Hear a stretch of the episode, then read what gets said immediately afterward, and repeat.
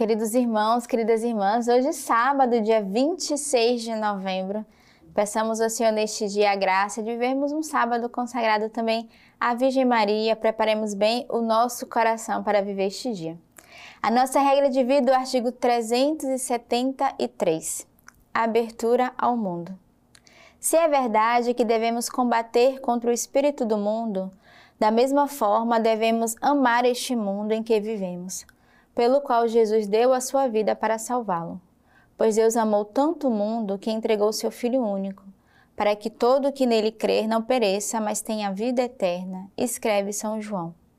Deus amou tanto o mundo, ele ama este mundo, tudo que foi criado e cada um dos seus filhos. Também nós, a nível pessoal e comunitário. Devemos nos encorajar mutuamente a amar este mundo no qual vivemos e não julgá-lo, mas buscar ajudá-lo construindo a civilização do amor. Nossa comunidade deve ser prioritariamente uma encarnação deste amor em todos os lugares do mundo onde o Senhor a enviar, quer seja no meio de uma favela do Brasil, quer seja no mundo dos negócios da Europa ou dos Estados Unidos, tanto junto às crianças ou idosos. É preciso penetrar nestes mundos para aprender suas linguagens, compreender suas vidas fazer tudo para todos, a fim de ganhar alguns para a palavra de Deus. Ao mesmo tempo em que devemos estar abertos ao mundo, devemos aprender a olhá-lo num verdadeiro espírito de pobreza e compaixão. Ninguém dentre nós é melhor ou superior, e é com um autêntico espírito de humildade que devemos considerar nossos contemporâneos. Precisamos ser conscientes que também nós, sem a ajuda da graça de Deus, poderíamos ser cativos por todas as seduções deste mundo. Nesta terra de desigualdade, de que coisa nos devemos ocupar, Senhor Deus? Do nascer ao pôr do sol, vejo homens arrastados pelas, pelos furacões deste mundo. Alguns buscam riquezas, outros privilégios, outros ainda as satisfações da popularidade.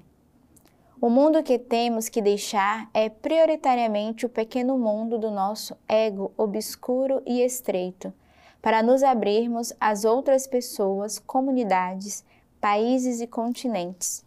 Como está escrito: aqueles que usam deste mundo como se de fato não usassem. Passei nesse mar tempestuoso quase 20 anos ora caindo, ora levantando. Mas levantava-me mal, pois tornava a cair. Tinha tão baixa vida de perfeição que quase nenhum conto fazia de pecadores veniais. E se temia os mortais, não era tanto como devera, já que não me apartava dos perigos. Sei dizer que é uma das vidas mais penosas que me parece possível imaginar porque nem gozava de Deus, nem achava contentamento no mundo. Quando folgava com estes, a lembrança do que devia a Deus me atormentava. Quando estava com Deus, perturbava-me as afeições do mundo. É tão penosa a guerra que não sei como a pude sofrer um mês, quanto mais tantos anos. Nossa comunidade como cada um de nós deve ser vigilante em permanecer bem na escuta das informações internacionais do nosso país e região. Tomemos as nossas disposições para vivê-lo regularmente, tanto a nível pessoal quanto comunitário, a fim de não estarmos fechados sobre nós mesmos como uma ilha. Devemos formar-nos como discípulos missionários sem fronteiras, dispostos a ir a outra margem, aquela onde Cristo ainda não é reconhecido como Deus e Senhor, e a igreja não estar presente. Há tantos meios de comunicação à nossa disposição que nos informam dia após dia dos sofrimentos que vivem milhares de seres humanos, e entre eles os nossos irmãos na fé. Não podemos deixar de considerar essas informações sem passar por uma intercessão e súplica pessoal e comunitária. Nos acontecimentos históricos, encerra-se frequentemente o apelo de Deus para trabalharmos segundo os seus planos com uma inserção ativa e fecunda nos acontecimentos do nosso tempo. Em relação com o carisma fundador, a comunidade e cada um de nós deve deixar-se interpelar pelos sinais dos tempos e as exigências das situações concretas encontradas. É também nessa necessidade que o Espírito Santo age e pode inspirar-nos novos chamados e novas criatividades. Em comunidade, descobrimos o quanto a nossa ajuda aos pobres e sofredores, mesmo pequena e escondida, participa na salvação dos homens e nos liberta de nós mesmos, das pessoas próprias feridas e prisões. Por acaso não consiste nisso o jejum que escolhi, em romper os grilhões da iniquidade, em soltar as ataduras do jugo e pôr em liberdade os oprimidos e despedaçar todo o jugo? Não consiste em repartir o teu pão com o faminto, em recolheres em tua casa os pobres desabrigados, em vestires aqueles que vês nu e em não te esconderes daquele que é tua carne? Se fizeres isto, a tua luz romperá como a aurora a cura das tuas feridas se operará rapidamente. A tua justiça irá à tua frente, e a glória do Senhor irá à tua retaguarda. Então clamarás, e o Senhor responderás. Clamarás por socorro, e ele dirá: Eis-me aqui. Então, a nossa regra de vida hoje, o nosso fundador vai nos convidar a essa abertura ao mundo, a estar atento a tudo que acontece na nossa volta, mas também toda a realidade que o mundo hoje tem vivido de guerra, de sofrimento, de dor, os países que hoje sofrem, né, com toda a dimensão política, mesmo o nosso próprio país, nós devemos todos os dias diante do Senhor confiar o governo, né, confiar nosso presidente, todo o governo do nosso país, mas outros países ao longe, não só ficarmos presos aqui no Brasil, mas também sermos atentos às necessidades de intercessão no mundo inteiro. As leituras de hoje é a leitura do livro do Apocalipse. Mostrou-me depois um rio de água da vida, brilhante como cristal, que saía do trono de Deus e do Cordeiro. No meio da praça, de um lado e de outro do rio, há árvores da vida que frutificam doze vezes, dando fruto a cada mês, e suas folhas servem para curar as nações. Nunca mais haverá maldições Nela estará o trono de Deus e do Cordeiro, e seus servos lhe prestarão culto. Verão sua face e seu nome estará sobre suas frontes. Já não haverá noite, ninguém mais precisará da luz da lâmpada, nem da luz do sol, porque o Senhor Deus brilhará sobre eles, e eles reinarão pelos séculos dos séculos. Disse-me então: Estas palavras são fiéis e verdadeiras. Pois o Senhor, o Deus dos espíritos dos profetas, enviou o seu anjo para mostrar aos seus servos o que deve acontecer muito em breve. Eis que eu venho em breve, feliz aquele que observa as palavras da profecia deste livro. E o salmista hoje, o Salmo 94. Vinde e exultemos no Senhor, aclamemos o rochedo que nos salva.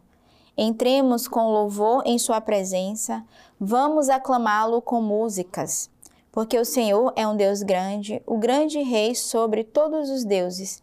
Ele tem nas mãos as profundezas da terra, e dele são os cumes das montanhas. É dele o mar, pois foi ele quem o fez, e a terra firme que plasmaram suas mãos. Entrai, prostrai-vos e inclinai-vos de joelho frente ao Senhor que nos fez sim ele é o nosso Deus e nós somos o povo do seu pasto, o rebanho de sua mão. Vinde e exultemos no Senhor, aclamemos o rochedo que nos salva. Essa é a palavra que fica forte no nosso coração hoje, de exultarmos no Senhor e aclamarmos esse Deus que nos salva, que vai à nossa frente. Ele que é o Deus grande, o grande Rei sobre a terra. Então, peçamos o Senhor a a sua realeza, o senhorio nas nossas vidas e tenhamos ele, tenhamos ele como Rei e Senhor de cada um de nós. O Evangelho de hoje de São Lucas, capítulo 21. Cuidado para que vossos corações não fiquem pesados pela devassidão, pela embriaguez, pelas preocupações da vida, e não se abata repentinamente sobre vós aquele dia, como um laço pois ele sobrevirá a todos os habitantes da face de toda a terra. Ficai acordados, portanto, orando em todo momento, para terdes a força de escapar e em tudo o que deve acontecer e de ficar de pé diante do Filho do Homem. Cuidado para que o vosso coração não fique pesado pela devassidão, pela embriaguez, pelas preocupações da vida. Então hoje peçamos ao Senhor de não desviarmos o nosso coração e não deixarmos que as preocupações do dia nos pese e nos faça sair da graça de Deus, nos faça sair da sua presença. Sejamos atentos às mínimas provações, às mínimas tentações que podem rodar à nossa volta e nos tirarmos do foco, nos tirarmos da graça. Peçamos nesse dia também, através da nossa leitura patrística, os sermões de Santo Agostinho Bispo. Cantemos Aleluia ao bom Deus que nos livra do mal. Aqui embaixo, cantemos o Aleluia, ainda apreensivos, para podermos cantá-lo lá em cima tranquilos. Por que apreensivos aqui? Não queres que eu esteja apreensivo, se leio, não é acaso uma tentação a vida humana sobre a terra? Não queres que fique apreensivo se me dizem outra vez: vigiai e orai para não cairdes em tentação? Não queres que esteja apreensivo onde são tantas as tentações, a ponto de a própria oração nos ordenar: perdoai nossas dívidas, assim como nós perdoamos aos nossos devedores? Pedintes cotidianos, devedores cotidianos. Queres que esteja seguro quando todos os dias peço indulgência para os pecados, auxílio nos perigos? Tendo dito por causa das culpas passadas, perdoai nossas dívidas, assim como nós perdoamos aos nossos devedores, imediatamente acrescentando por causa dos futuros perigos, não nos deixeis entrar em tentação. Como pode estar no bem o povo que clama comigo? Livrai-nos do mal. E, no entanto, irmãos, mesmo neste mal, cantemos o Aleluia ao Deus bom que nos livra do mal. Ainda que no meio de perigos e de tentações, por outros e por nós, seja cantado o Aleluia, pois Deus é fiel e não permitirá ser tentados além do que podeis. Portanto, cantemos também aqui o Aleluia. O homem ainda é réu, mas fiel é Deus. Não disse, não permitirás ser tentados, mas não permitirás ser tentado além do que podeis, mas fará com que a tentação haja uma saída para poder desaguentar. Entrastes em tentação, mas Deus dará uma saída para não pereceres na tentação, para então, a semelhança de um pote de barro, seres plasmado pela pregação, queimado pela tribulação. Todavia, ao entrares, pensa na saída, porque Deus é fiel e guardará o Senhor tua entrada e tua saída. Que Deus nos abençoe.